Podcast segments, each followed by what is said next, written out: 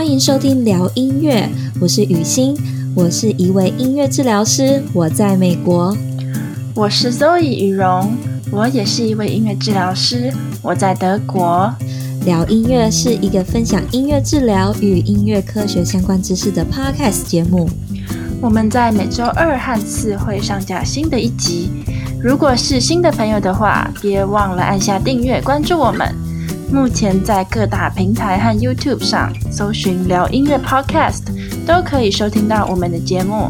别忘了，聊是治疗的疗，不是聊天的聊哦。另外，节目内容的相关讯息以及重点大纲都会放在节目 Show Note 节目笔记里，有兴趣的朋友可以到下方点开参考。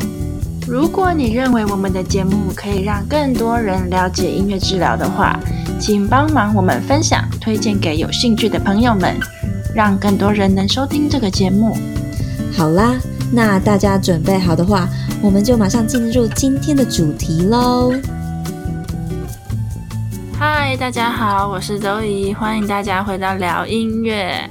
嗨，大家好，我是雨欣。这一集呢，我们要来跟大家聊一聊青少年啦。长大的小孩，我们称他们大孩子好了。好，可以，就是我们要来跟大家聊聊这群大孩子。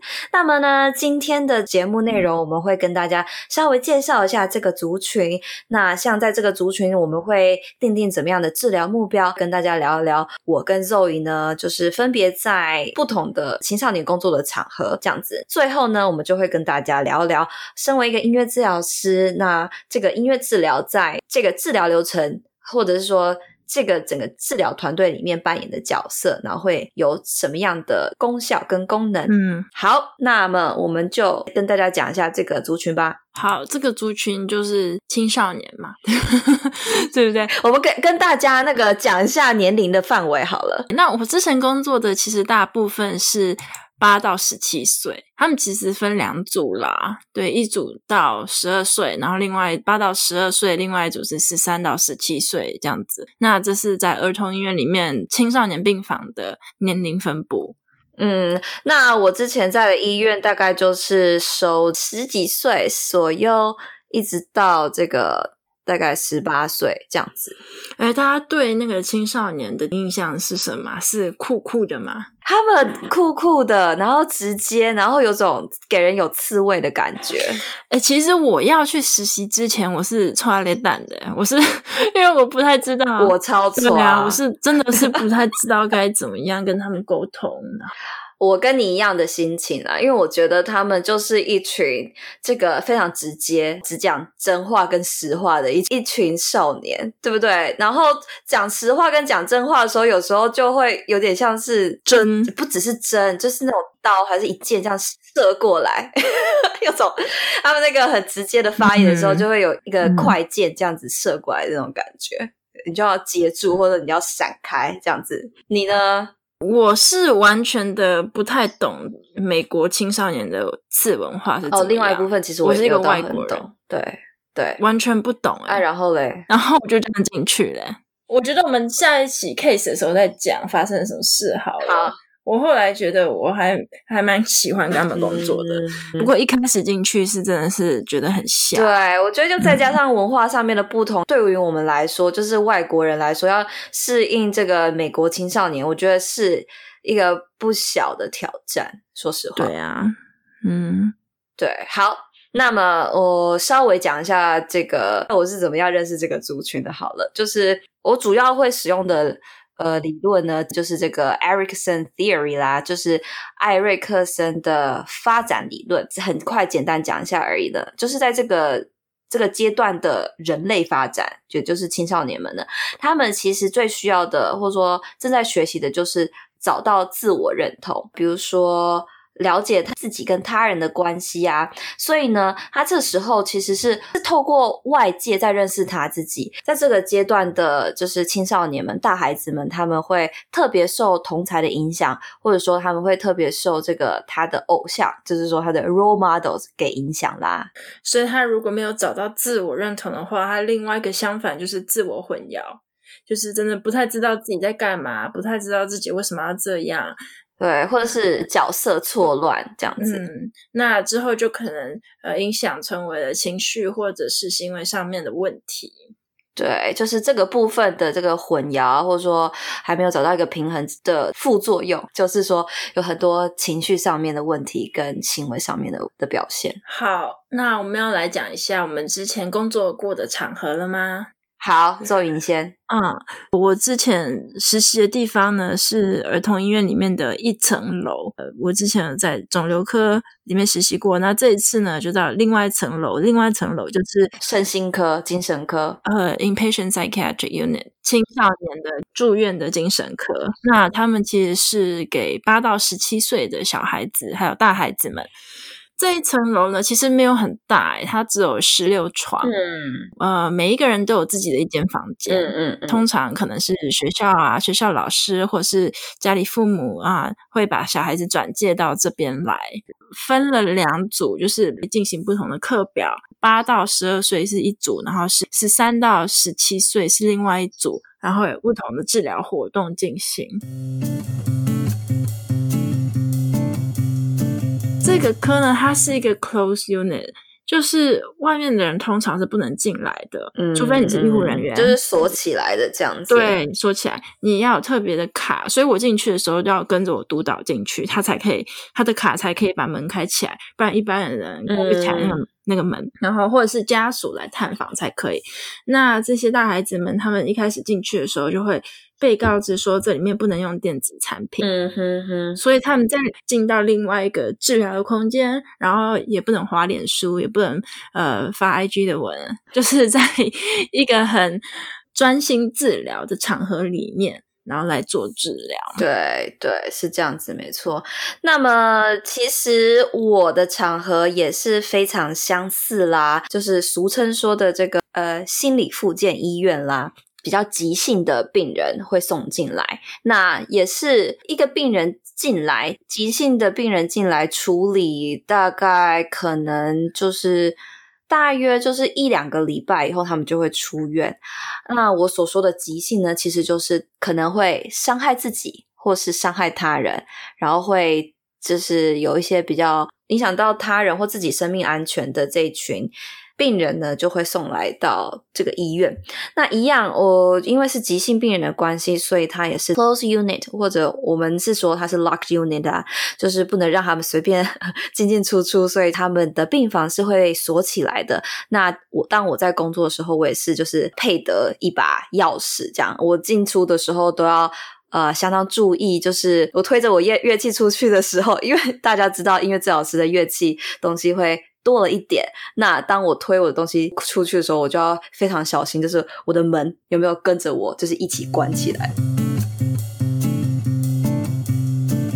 他们一送到医院，医生就会马上帮他们做个评估，然后去看他们的诊断。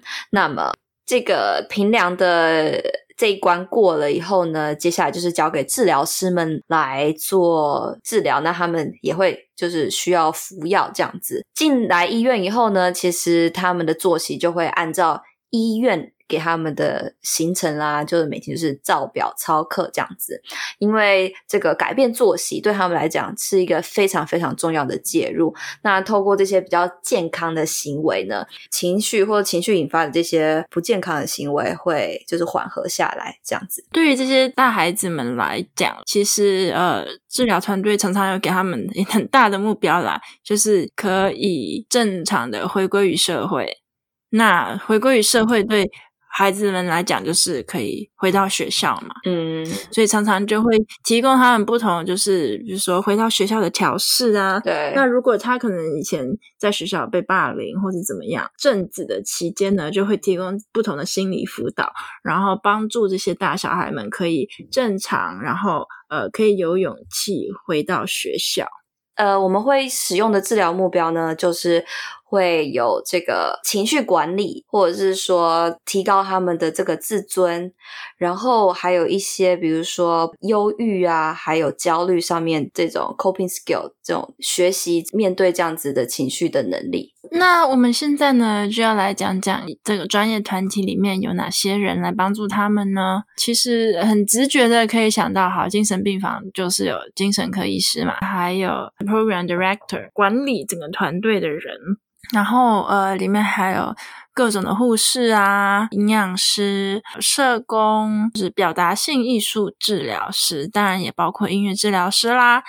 还有老师会帮这些带孩子们看功课，最后呢，就是呃，职能治疗师、音乐治疗师呢，就是属于在这个表达性艺术治疗师下面的一环，有时候会提供个别的一对一服务，也会提供团体的治疗。那么，在我的医院里面呢，我们有精神科医师，然后。有护士，因为这群病人们呢，他们是会固定有开处方跟服药的。那么药物上面的治疗以外呢，还有这个咨商，还有团体上面的治疗。那我们医院里面呢，其实心理咨商师跟艺术治疗师其实是没有太太特别的分别的。其实我们是属于同一个类型的治疗。那么我们还有一个比较特别的角色，叫做个案管理师啦，就是 case manager。这些 case manager 呢，其实就是在协调说个案呢，他们要准备出院以后呢，他们是要怎么样的继续有这个 outpatient，就是医院以外的照护。那这个是。其中部分他们会负负责的，那第二个部分呢，他们就是会去评估说，跟医生一起评估说，那这个病人他最适合出院的时间大概是哪时候？呃，一起去讨论，然后家呃也跟家人一起讨论说，这个病人的最近的疗程啊，状况怎么样啊？那么什么样的时间，这个病人就是可以回家，然后家人可以来接他了，这样子。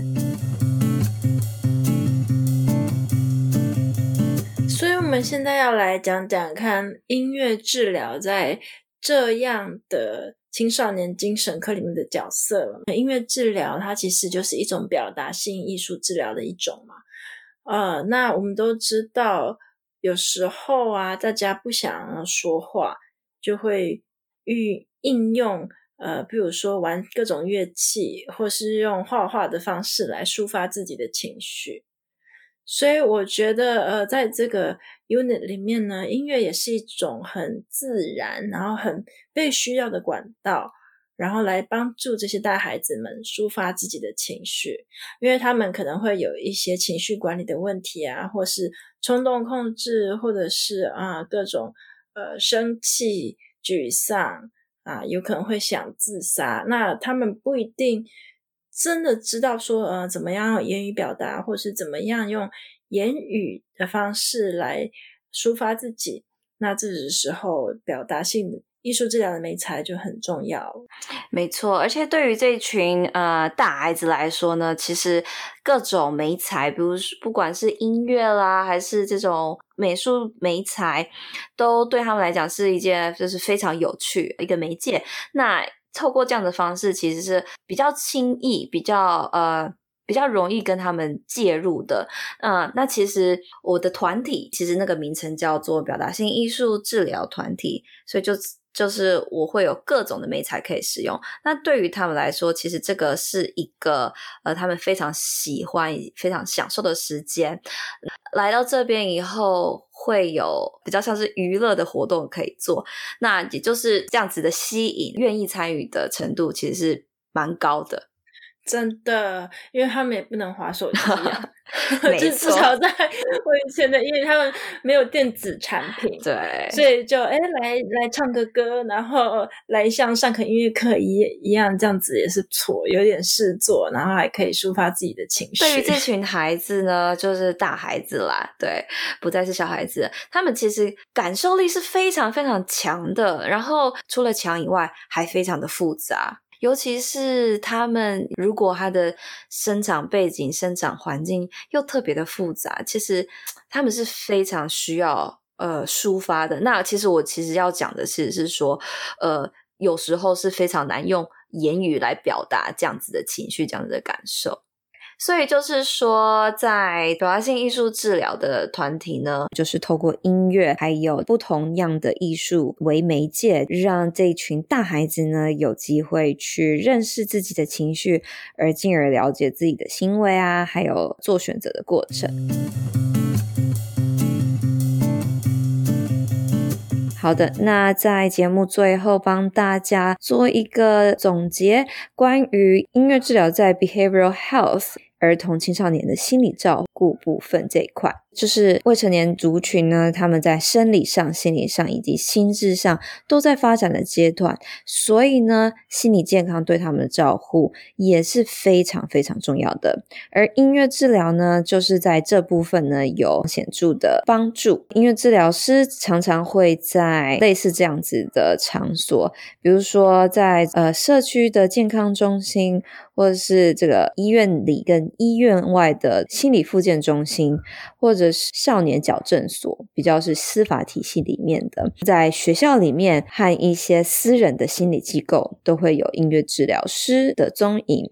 音乐治疗与青少年这个族群的治疗目标呢，会包括第一个就是会透过音乐类型的活动去促进跟进行这个自我反省，然后帮助青少年呃认识自己的情绪之后呢，进而发展出管理情绪的方法跟方式。最后呢，会帮助他们进一步的去发展适当的沟通与社交技巧。最终呢，当然就是期望他们可以回归到他们正常的生活啦，跟身旁的人有良好的社交关系。